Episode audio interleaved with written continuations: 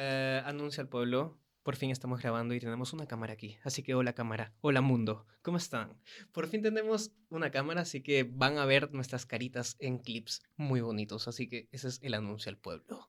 Sí, ahora sí vamos con el episodio número 56. Bienvenidos a Expediente Oscuro, el programa donde todas las semanas Abelardo y yo Latinoamérica es Binfield. Creo que hay partes de la cabeza que sí te casual, ¿no? Llevándome cadáver de un niño a mi casa. No, la abuela también está en la banda. abriremos los expedientes de algunos casos de misterio, crimen y terror. El asesinato en el Hotel Comercio. Yunko Furuta. Cadete fantasma. El salchipapero asesino. El asesinato de Ruth Talía. El caso de Gringallo. Y los narraremos para que todos sean conocedores de estas historias que merecen ser escuchadas. Oh, no, Matías. ¿Cuál es el costo de una vida? Sí, se salió de control. Oh, eso es mucho dinero. Pero ¿qué diferencia tiene? Que en ese tiempo la gente olía feo. Cuando un podcast llega a 200 episodios es que ya eso es un estilo de vida. Ya eres hobby. podcaster en ese momento. Eres un podcaster.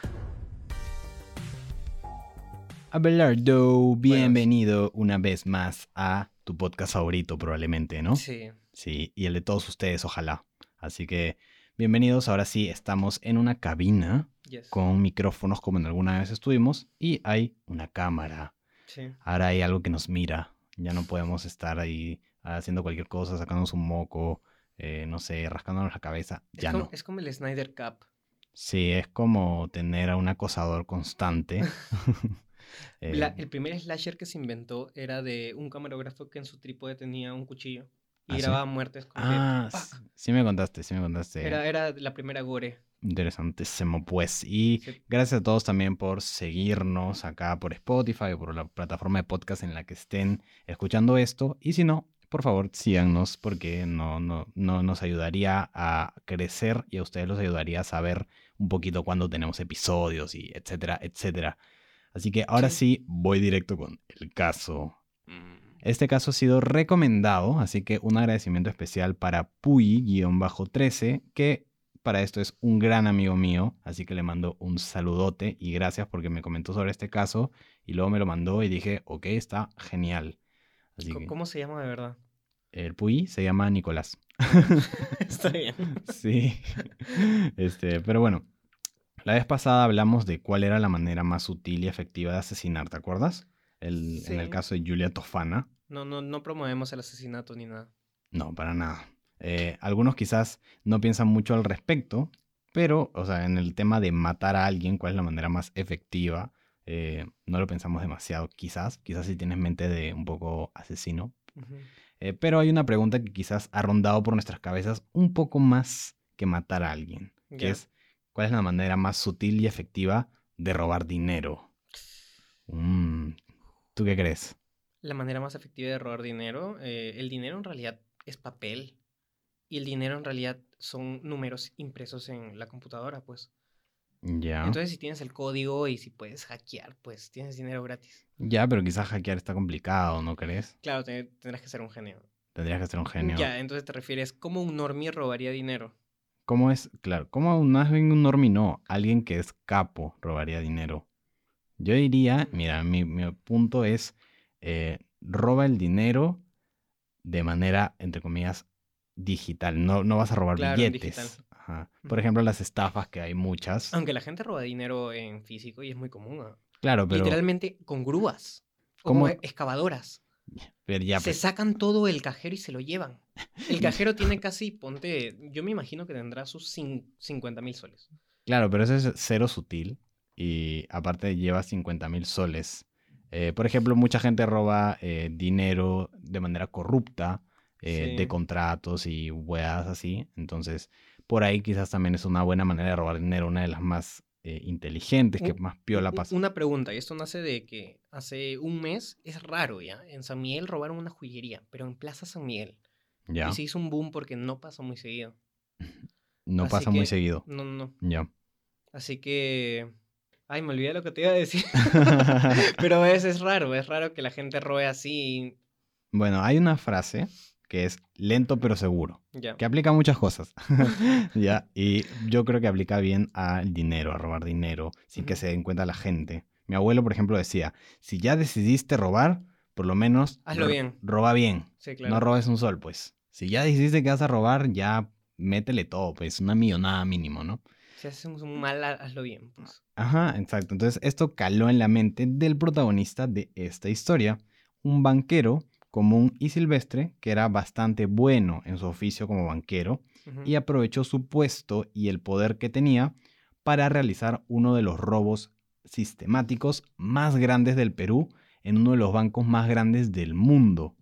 Así es. Pónganse cómodos, que a continuación abriré el expediente oscuro de Cromwell Galvez, el banquero ladrón más importante de nuestra época en Perú. Época.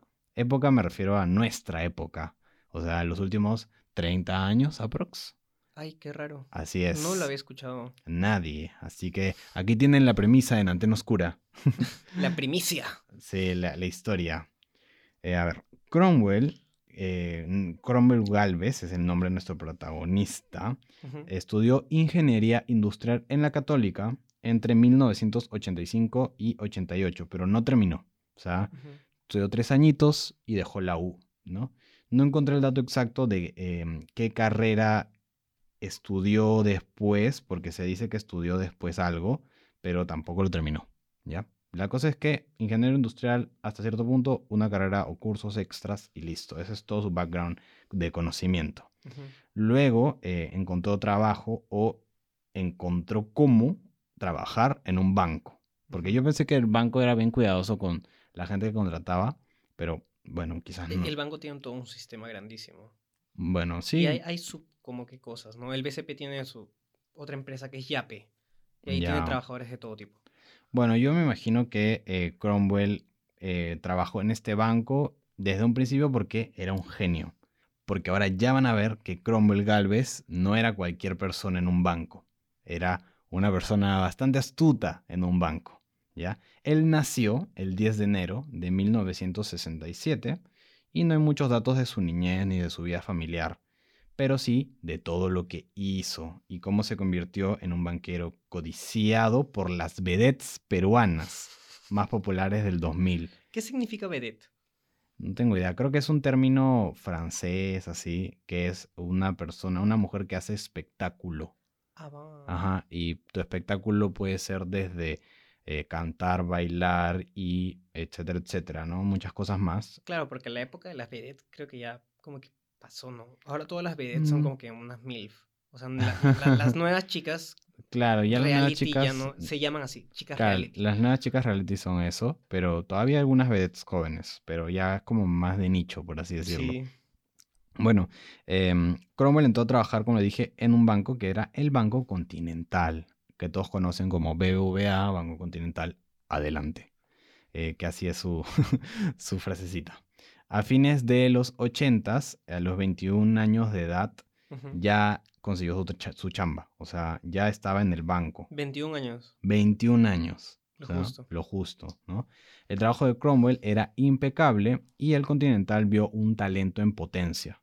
Así que en 1996, después de algunos años trabajando, lo ascendieron como puesto de cajero back, que no sé qué significa, pero eh, es un puesto más alto a un cajero normal, me parece. Creo que en las instrucciones de cómo robar un banco siempre tienes que tener a alguien adentro.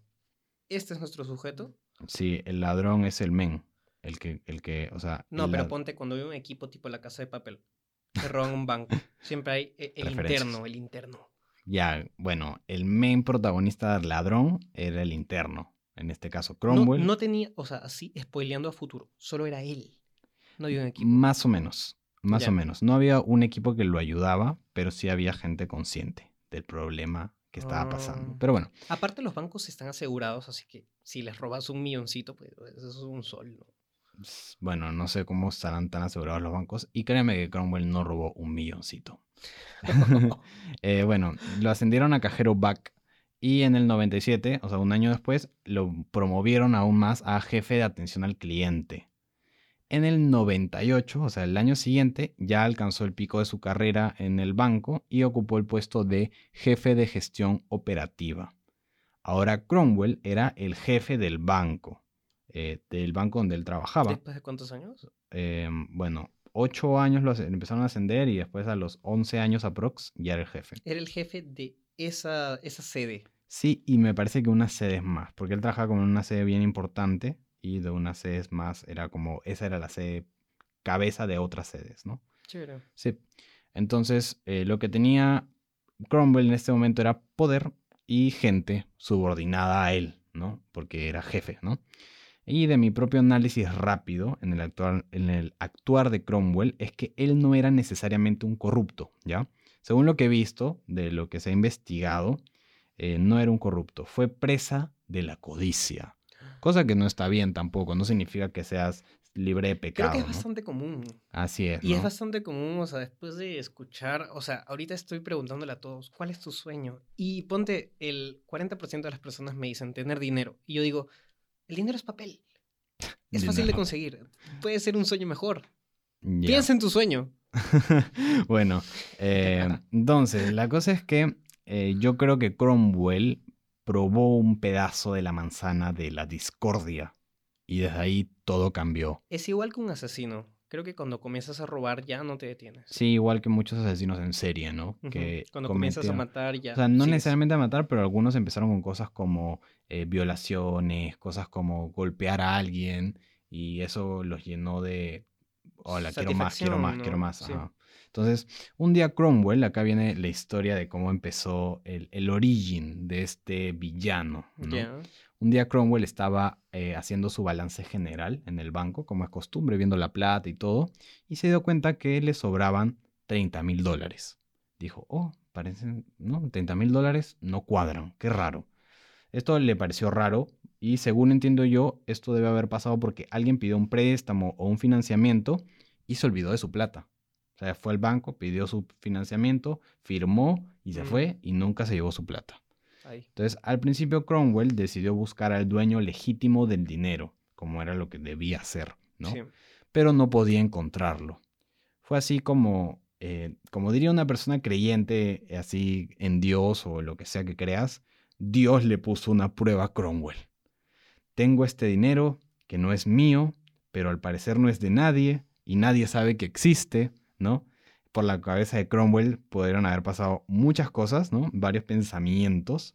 Si se queda con el dinero, lo podían descubrir. Si no se queda con el dinero, podría perder la oportunidad de ganar 30 mil dólares más fáciles de su vida.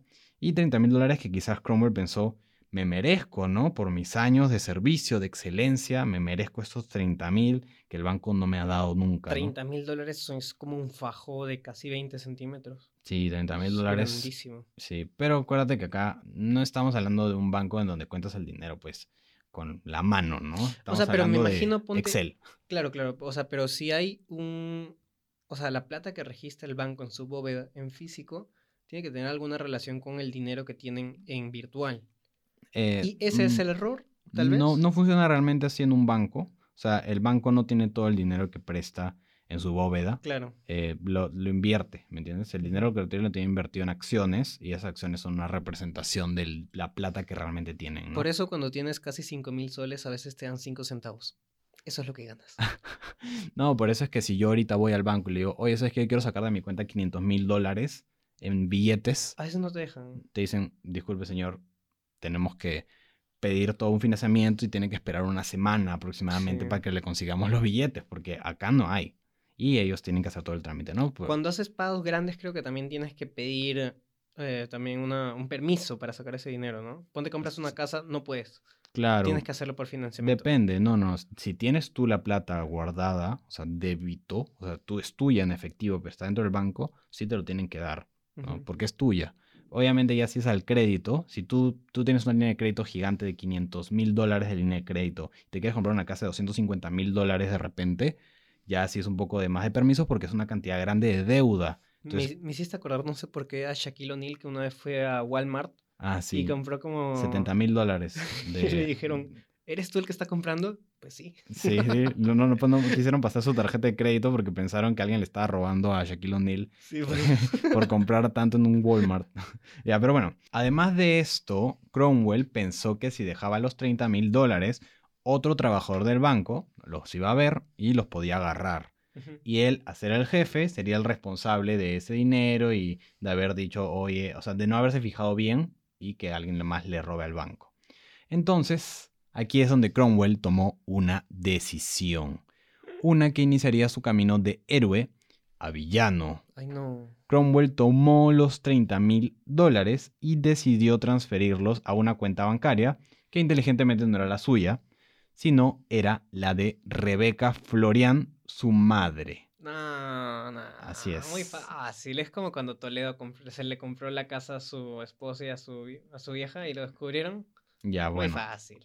Así fue como en un movimiento la señora Florian recibió un regalo de su hijo banquero y el dinero que era irrastreable pasó a manos de la familia Cromwell, ¿no? Bueno, la familia de Cromwell, que Cromwell parece un apellido. Eh, al principio lo hizo esperando que eventualmente apareciera el dueño del dinero y lo devolvería. Ojo que eso dice Cromwell, ¿no? Lo, lo coloqué ahí de manera segura para que si alguien venía a pedirlo, ya lo sacaba y se lo devolvía. La manera más fácil de robar dinero es lavando dinero. Pero lavando dinero no robas dinero, lavas dinero, pues. Pero en realidad, o sea, el dinero lo haces que sea de ilegal, legal. Ajá. Lavas dinero. Bueno, O ya. sea, ponte que Cromwell tiene sus 30 mil y se compra pues, sus 10 eh, micros Orión. Ya lavó su dinero y en dos años tiene esa plata. Pero legal. Mm, Bueno, al principio lo hizo eh, para esperar a que alguien apareciera y de esta manera se, manten- se mantenía seguro el dinero de algún, por así decirlo, seguro entre comillas, porque quién sabe que la señora Rebeca se lo gastaba, ¿no? Pasaron los meses y nadie reclamaba el dinero, nadie, o sea, el dinero seguía ahí estático. Y Cromwell decidió un día coger mil dólares, ¿no? Pensando en que si en alguna- algún momento aparecía el dueño, ya pues él le devolvería de su bolsillo los mil dólares, o sea, de los 29 mil, él pondría mil de su bolsillo propio y ya, ¿no? Pre- pregunta curiosilla. ¿Tú, Jorge, el Jorge chiquito, ha robado plata a sus padres alguna vez? No, o sea, no he, ro- Nunca. no he robado plata así como decir he sacado la plata, pero a veces es como que me puedes dar, no sé, cinco soles para irme en micro a tal lugar. Y bueno, no eran cinco, pues, ¿no? Eran menos. Y yo como que... no, Ah, el vuelto ya... Hacía su lavado de dinero. Ajá. bueno, Ya, yo eh, sí, yo sí. En una etapa sí. O sea, ponte me daban 5, pero yo necesitaba como que 20 y en la noche mi viejo dejaba en su cajón su plata y yo hacía así. Al que no veía, sacaba. Hicieron 50, abría y decía, no, no, no. Sacaba 20 buscabas y ya, me los llevaba. y te eran mis 20. Ah, su- confesiones duras. Sí. Pero bueno, sin embargo, pasaron más meses y llegó hasta pasar un año y el dinero seguía estático. Entonces Cromwell empezó a tomar prestado este dinero porque le tentaba para pagar ciertas cosas, gastos personales, lujos por ahí innecesarios y siempre pensando, ya, si llega el dueño del dinero, yo, yo repongo, ¿no? Con mi plata. Pero sin darse cuenta, Cromwell consumió los 30 mil dólares. Me hiciste acordar de una película. Hay una película que se llama El tonto y el más tonto. Ujú. Con Jim Carrey en no sé qué. Sí, claro. Ya ahí se supone que hay una maleta de un millón de dólares y se los van gastando durante toda la película y al final solo entregan la maleta. el objetivo de la peli era entregar el dinero a la persona, pero se lo fueron gastando y pa. Bueno, Bueno, así pasó con Cromwell. por eso el tonto y el más tonto. Él no quería realmente eh, gastarse toda la plata, pero se la gastó. Entonces es el tonto. Sí, en microgastos, por así decirlo. Y la como, plata se va, se va al toque. Qué bestia. sí, mientras, como dicen, ¿no? El dicho, si más tienes, más gastas. Más gasto, sí. Y como en toda buena historia, Cromwell un día recibió una llamada. No. Una llamada de la central del banco. Y le dijeron, hemos encontrado a la persona a la que le faltan los 30 mil dólares. Entonces a Cromwell casi le da la pálida. Y a Cromwell le dije, ¿sabes dónde está? Y Cromwell, no, no, no, no sé. ¿Dónde estarán? sí, casi le da la pálida. Él ya se había tirado la plata y no tenía cómo devolverla. Pero... Así que decidió hacer el primer movimiento que ahora ya es el movimiento de villano, ¿no? Para explicarlo de manera muy rudimentaria, porque no soy banquero ni tampoco nada que tenga que ver con finanzas, se supone que el banco tiene, por así decirlo, imagínense, es una metáfora, tiene muchas cajitas. El banco tiene diferentes cajitas con dinero. Si tú sacas un poco de una caja para llenar otra, que es algo que puede pasar y normal, Tienes que devolverla. después tienes que devolverla. Eh, así que Cromwell, con su conocimiento de cómo funcionaba el banco, decidió sacar de una cuenta del banco los 30 mil dólares para depositarla a la otra cuenta del banco donde le estaban pidiendo los 30 mil dólares. Lo hizo y todo resultó bien. O sea, nadie se De dio una cuenta. cuenta de una persona X. No, de una cuenta del banco. Acuérdate Ah, que el banco tiene miles de cuentas diferentes chiquitas, ¿no? Al ver esto y darse cuenta de que robarle al banco era mucho más sencillo de lo que parecía, a Cromwell se le prendió el foco de la codicia. Esa parte como primitiva del cerebro, ¿no? que todos tenemos un poquito, casi que eh, E- naturalmente. El, hombre es malo por naturaleza y la sociedad lo hace, lo hace lo bueno. hace bueno. O sea, al revés. Ese- no, depende qué autor, ¿no? Ese Sí. creo que es Hobbes o Pero según Cromwell, ¿cuál sería? Claro, para esta teoría, Cromwell es eso, malo por naturaleza y La sociedad lo hizo la bueno. ¿no? sociedad lo controló, pero esta vez la sociedad Hizo que retornara. hizo que retornara. Bueno, Ya. Eh, fue así que desde ese día en adelante, Cromwell ideó un plan, un sistema para lentamente ir transfiriendo dinero del banco a diferentes cuentas a las que él tenía acceso por ser el jefe. Él lo explicó de la siguiente manera. Dijo, lo explicó en una entrevista para que entendamos cómo había robado. Dijo, imagínate que hay dos casilleros con 10 mil soles. Ya. Todos los días pasa un inspector a revisar los casilleros. A las 10 de la mañana pasa el inspector y abre los dos casilleros. Y revisa, ah, están 10.000 acá, 10.000 acá. Todo bien, todo correcto, me voy y vengo el día siguiente. ¿Qué pasaría si en vez de revisar ambos casilleros a las 10 de la mañana, decide revisar uno a las 10 de la mañana y el otro a las 5 de la tarde? Pues esto hace posible que tú uses el dinero de uno para compensar el otro y coger el dinero de uno. Entonces, Borró. eso es básicamente la teoría sería, están los dos casilleros, saco 10.000 de uno y me lo meto en el bolsillo y en el de las 10 de la mañana dejo los 10.000. Viene el inspector a las 10, abre el casillero, ahí están los Es- 10.000, es- todo bien. Es como un juego de las escondidas. Es el juego que se conoce como el juego de la ruleta en eh, tarjetas de Pero crédito. ¿cómo lo hacía? ¿Con un bot? No lo hacía él No, a él- mano. Todos los días iba al banco y muy temprano hacía su robo. Es máximo esfuerzo. Claro, pero es dinero. O sea, es Sí. un máximo esfuerzo que te está, entre O sea, pero pagando. ponte un día que no lo hagas, caíste. Un día, O sea, exactamente. estás como que condenado por el dinero. Sí, así es. Así fue su explicación. Solo que no eran casilleros, sino que eran cuentas bancarias y no eran 10 mil soles, sino era mucho más. Cromwell empezó a hacer estas transferencias y llenar un hoyo haciendo otro hoyo, por así decirlo. Sacaba de uno, llenaba el otro, sacaba el otro, llenaba uno. Ya no se transfería 30 mil dólares, sino 50 mil, 100 mil, y poco a poco hacía el hoyo más grande y lo llenaba con más dinero del otro hoyo, ¿no? Para pasar desapercibido, Cromwell, que sí sabía lo que estaba haciendo porque era consciente de que estaba robándole al banco, él era el jefe, no se compró casas, no se compró autos, porque si compras inmuebles y bienes, entonces al Te toque el dirías, radar, ¿no? claro, ¿de dónde está sacando plata para comprar todo eso de la nada, no? Empezó a gastar todo su dinero en fiestas, alcohol y principalmente vedettes, Mujer- mujeres. Mujeres. Como ya sabrán, este sujeto lo conocían como el banquero de las vedettes. En su momento tuvo esa fama. Y es que durante los años en los que robó, y ojo que aquí es donde digo cuánto dinero robó. En los años en los que Cromwell robó 8 millones de dólares al banco, él confiesa haber estado con más de 200 mujeres y muchas de ellas eran vedettes y algunas de ellas eran muy conocidas como Lucy Cabrera, Lucía Basigalupo, Maribel Velarde, Rubí Berrocal, Marta Chuquipiondo, que era la mujer boa, no sé si se acuerdan de la mujer boa. Creo que en esta época ellas ya están fuerísima del radar, ¿no? Un poco, bueno, Lucy Cabrera sí aparece por allá. Pero bueno, a ellas Cromwell les pagaba o les prestaba grandes cantidades de dinero.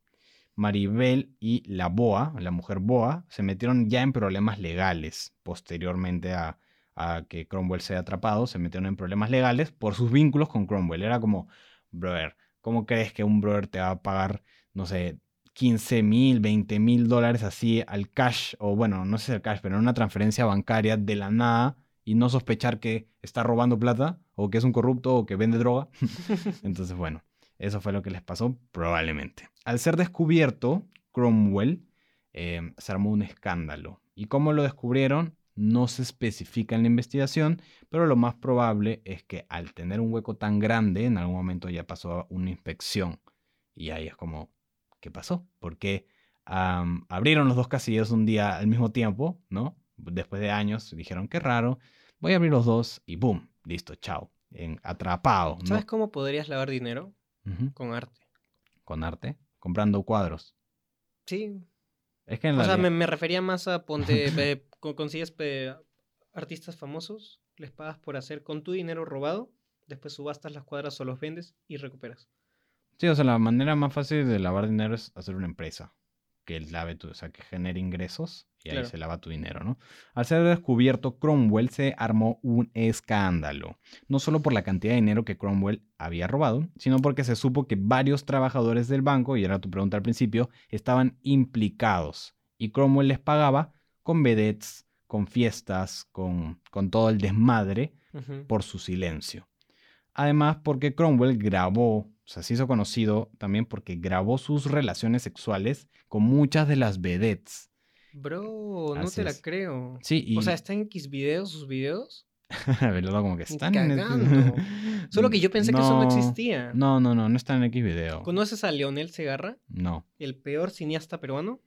O sea, es, es su alias. Ese es Ah, su, su, su, su- su Claro, título. Así, así le dicen. E- Él creó su película que se llama Vedettes al Desnudo, que hizo como que porno sin porno con vedettes conocidas. Ah, mira. ¿sí? Bueno, eh, Cromwell eh, las grababa, ellas se dejaban porque, bueno, le estaban pagando un huevo de plata, eh, porque no creo que así nomás se dejen. Qué raro. Y o sea, este, le hicieron pero su, su él- Kim Kardashian, Ya, pero, pero sin denuncia. sin denuncia, porque él, él guardó los videos para él, o sea, los videos eran para él, ¿no?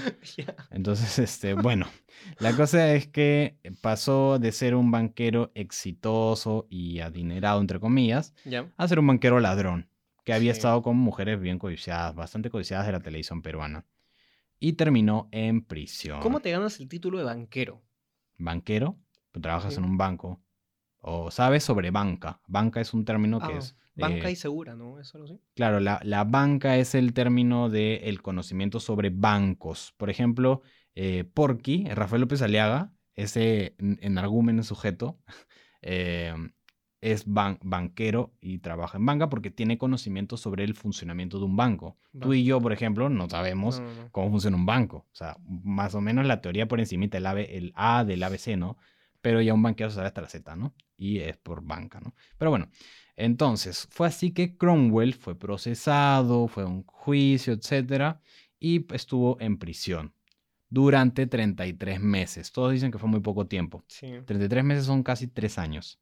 Pero bueno, al final Cromwell eh, no había puesto mucha retención ante, su, ante el proceso que le hicieron. Aparte, confesó y también robó ya. No, no voy a decir, no asaltó a nadie para robar. No. Nadie salió perjudicado en su robo. O sea, no hubo una persona, no robó la plata de nadie que no sea el banco. Es Robin Hood, pero sin los pobres. O sea, tú es robar cuando, en realidad cuando le robas a un rico, en realidad no hay como que gran problema, ¿no?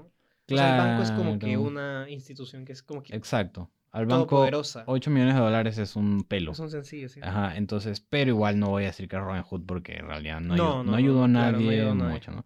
Pero bueno, al salir en libertad, porque ya para ir cerrando, ya cuando salió en libertad, a diferencia de muchos otros, él no se quedó callado, o sea, no, no salió en libertad y se escapó, por, se fue a otro país o se quedó callado por toda la vida, no, él sí habló y eh, se mantuvo bastante cerca a las pantallas.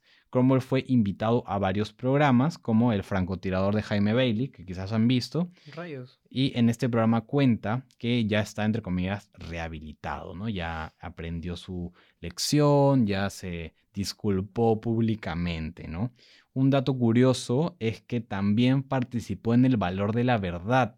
Si no se acuerdan, está en los episodios con Ruth Talía, ya participó y salió el tráiler, el comercial de la participación de Cromwell, como que promocionó el programa, pero su programa nunca salió a la luz, Ah, nunca fue publicado Sí, pues. y no se sabe realmente las razones. Al parecer dijo cosas muy eh, reveladoras, muy comprometedoras de las vedettes probablemente, ¿no? En el 2008, ya para decir lo más cercano que se tiene información sobre él, O sea, ese es un iceberg de la televisión peruana. Sí, ese es el valor de la verdad de, Cromwell Galvez. Sí, y, y si ven en YouTube está el spot, se los recomiendo y lo voy a poner en los show notes. El spot del tráiler, o no sé cómo se diga, pues la promoción del episodio de Cromwell Galvez en el valor de la verdad, donde salen algunas cositas que le preguntan, ya para que vean que con razón no salió.